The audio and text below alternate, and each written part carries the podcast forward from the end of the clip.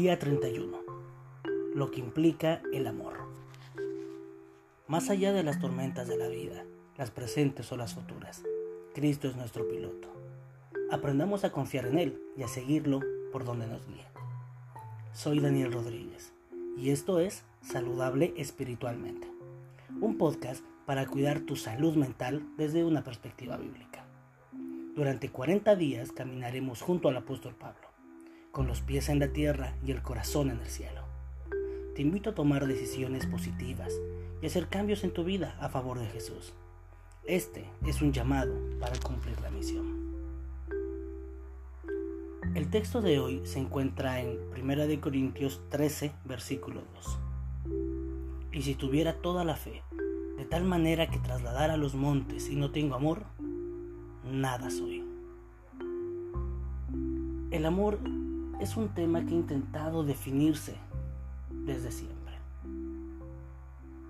Se han escrito libros, poemas, filosofías, todo con tal de intentar conceptualizar, describir o entender el amor. La psicología habla acerca de los tipos del amor y cómo estos se configuran y cómo son diferentes. También se habla de los lenguajes del amor, que son las distintas maneras de expresar y de recibir afecto.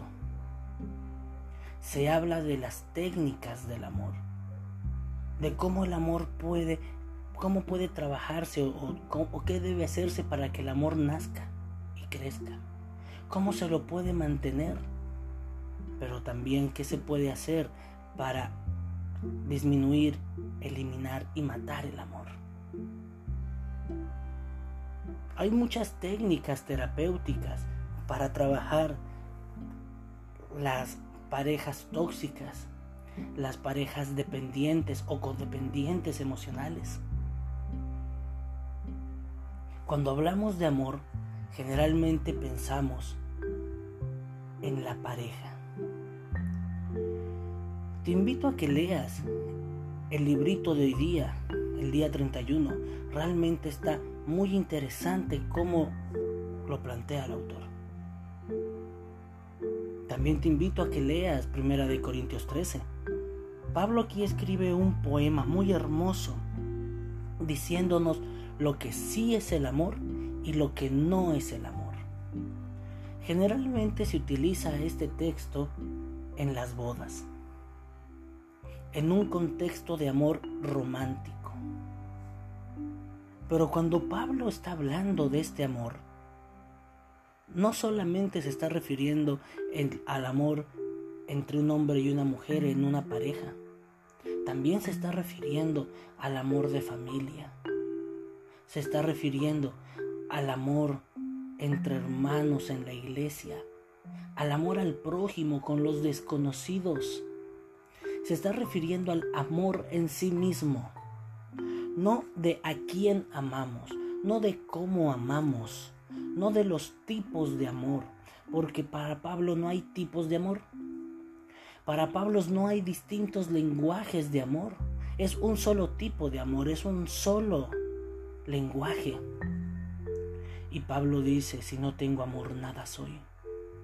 Porque Pablo nos dice que Dios es amor que Cristo es amor.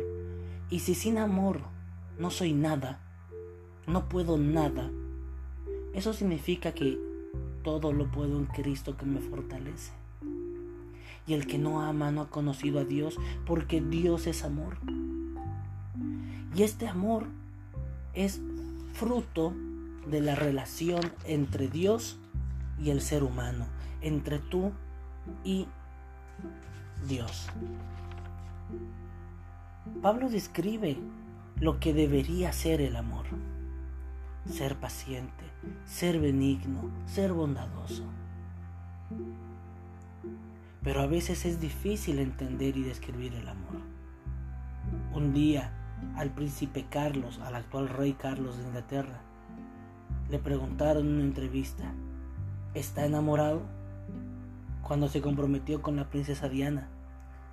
Y él respondió, supongo que sí, sea lo que sea, que es el amor. Porque él no sabía cómo describirlo.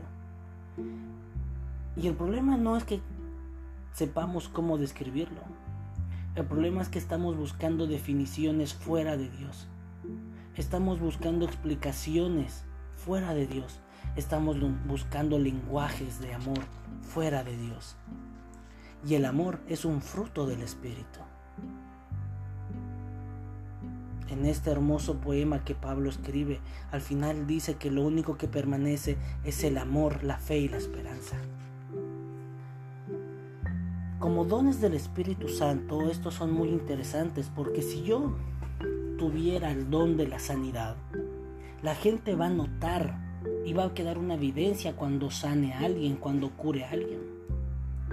Si Dios me da el don de la enseñanza, será evidente que sé enseñar y será notorio a las personas que les enseñe. Si Dios me daría el don del evangelismo, sería notorio cuando esté predicando, cuando esté enseñando, cuando esté llevando la palabra de Dios a las personas. Si, si Dios me diera el don de ministrar, de consolar a las personas. Sería notorio y, dirían, por aquí pasó Daniel, aquí pasó su ayuda, aquí pasó su enseñanza. Quedaría una evidencia, una prueba. Si tuviera el don de lenguas, las distintas personas que no escuchan mi idioma podrían entenderme y había una evidencia de, de ese don del Espíritu Santo. Pero el amor, ¿qué evidencia hay del amor? No hay. ¿Qué evidencia o qué prueba existe de la fe? No hay. ¿Qué evidencia, qué prueba? ¿Cómo se puede comprobar que alguien tiene esperanza? No hay. Y es que son cosas intangibles que están en el futuro y que la gente puede confundir con otras actitudes. Incluso hasta se puede fingir hipócritamente. Se puede fingir amor se puede fingir fe, se puede tener esperanza. Los otros dones del Espíritu Santo no se pueden mentir, no se pueden esconder. No hay duda si alguien tiene el don de lenguas, el don de sanidad o el don de evangelismo. Pero ¿qué pruebas hay del amor? ¿Qué pruebas hay de la fe? ¿Qué pruebas hay de la esperanza? Pero lo interesante es que Pablo dice que estas son las que permanecen para siempre, son las que nunca terminan y que estos son eternos. Porque esos otros dones que tienen señales, que tienen pruebas, son temporales, son pasajeros, son momentáneos. Y esto nos debería llevar a reflexionar ¿Tengo el don del amor de Dios? Estoy buscando que Dios me dé su amor y estoy amando como Dios quiere que ame. Tenemos que aprender a amar, no egoístamente, no de manera rencorosa no de manera jactanciosa diciendo, ay mira, es que yo te amé de gratis, es que yo hice estas cosas por ti sin que me des nada a cambio. Eso no es amor entonces, no según el corazón de Dios. Cuando Cristo se hizo hombre y dejó su trono para vivir entre nosotros, para morir sin culpa, lo hizo de gratis. No lo hizo esperando algo a cambio nuestro. Es más, ¿qué podemos darle nosotros a Jesús? ¿Qué tenemos nosotros que Él puede querer? Él vino por amor a darnos todo. Incluso sin que nosotros se lo pidamos, sin que nosotros reconozcamos que lo necesitamos, Él vino y lo entregó por amor, porque ese amor activo es el amor que da, es el amor que sana, es el amor que no juzga, es el amor que perdona. Es un amor optimista a cuanto al futuro, que todo lo resiste, que no se derrumba sin importar. con los pies en la tierra y con el corazón en el cielo. Te invito a tomar decisiones positivas y hacer cambios en tu vida a favor de Jesús. Este es un llamado para cumplir la misión. Soy Daniel Rodríguez y te espero el día de mañana. Bendiciones.